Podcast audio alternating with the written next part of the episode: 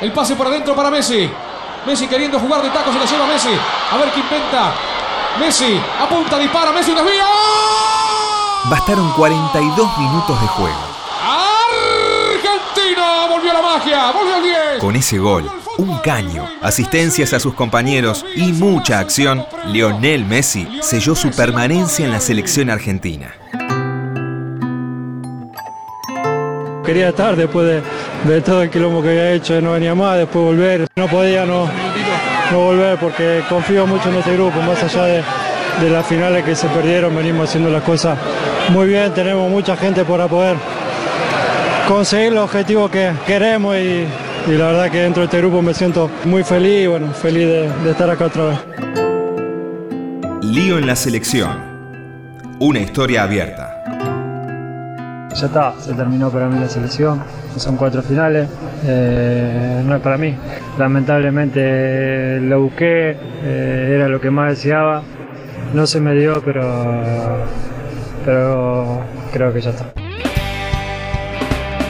Desde la derrota con Chile en junio pasado, el mejor jugador del mundo recibió muestras de apoyo y cariño popular. Dos meses alejado le permitieron reflexionar sobre aquella decisión de no volver a usar la celeste y blanca. No engañé a nadie cuando, cuando dije eso y no buscaba eh, nada. Lo dije porque lo sentí, porque en ese momento pensaba que era así de verdad. Era un golpe muy duro otra vez, de estar tan cerca y, y no poder conseguirlo después de, de tanto esfuerzo, de tanto sacrificio que hace este, este grupo por querer conseguir ese sueño y ver que se escapaba otra vez eh, y empezar otra vez de cero. Se me hacía muy duro, muy difícil y creía que era una, una decisión para siempre. El triunfo ante Uruguay por las eliminatorias para Rusia 2018 sirvió para dar vuelta a la página. Es un grupo espectacular. Me encanta venir a la selección por lo bien que, que nos llevamos, por todo lo que disfrutamos de todo lo que, lo que nos pasa del día a día. La historia de Lío y la selección comenzó un 29 de junio de 2004. Fue en un amistoso sub-20 en el que Argentina goleó 8 a 0 a Paraguay en la cancha de Argentinos Juniors. Lío arrancó en el banco de suplentes con el número 17. Entró por Pablo Barrientos e hizo un golazo, el séptimo. El partido fue una excusa de la AFA para vestirlo con la celeste y blanca antes que los españoles le pusieran la roja. Apenas 200 espectadores vieron aquel partido. Osvaldo Cook fue uno de ellos. Estábamos todos atrás del arco y bueno, nos entretuvimos con un partido de la selección, ni sabíamos que íbamos a estar en ese momento. El de Maradona, cuando debutó Maradona, uno vino, sabía que debutaba Maradona, pero cuando debutó Messi no sabíamos que veníamos para ver debutar a Messi. Momento culminante, casi 40 minutos, penal para la Argentina en la final. Va Lionel, muy atento el arquero nigeriano, llegará Lionel. Messi, ¡Gol! ¡Gol!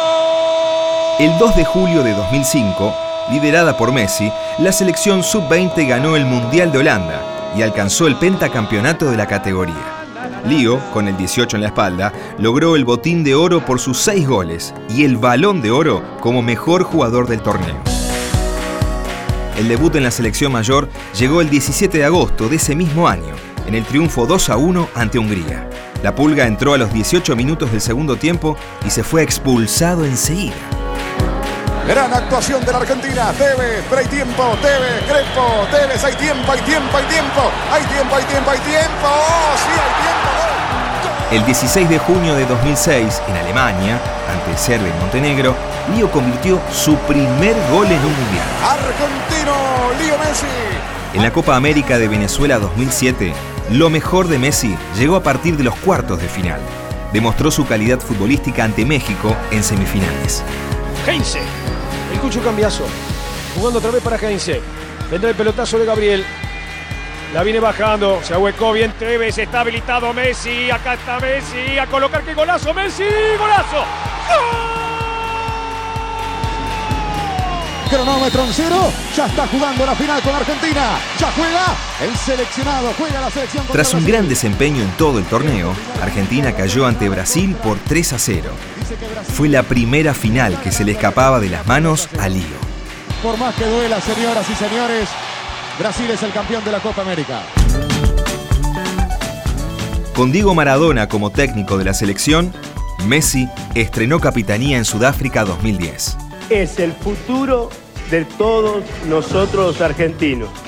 Lionel Messi.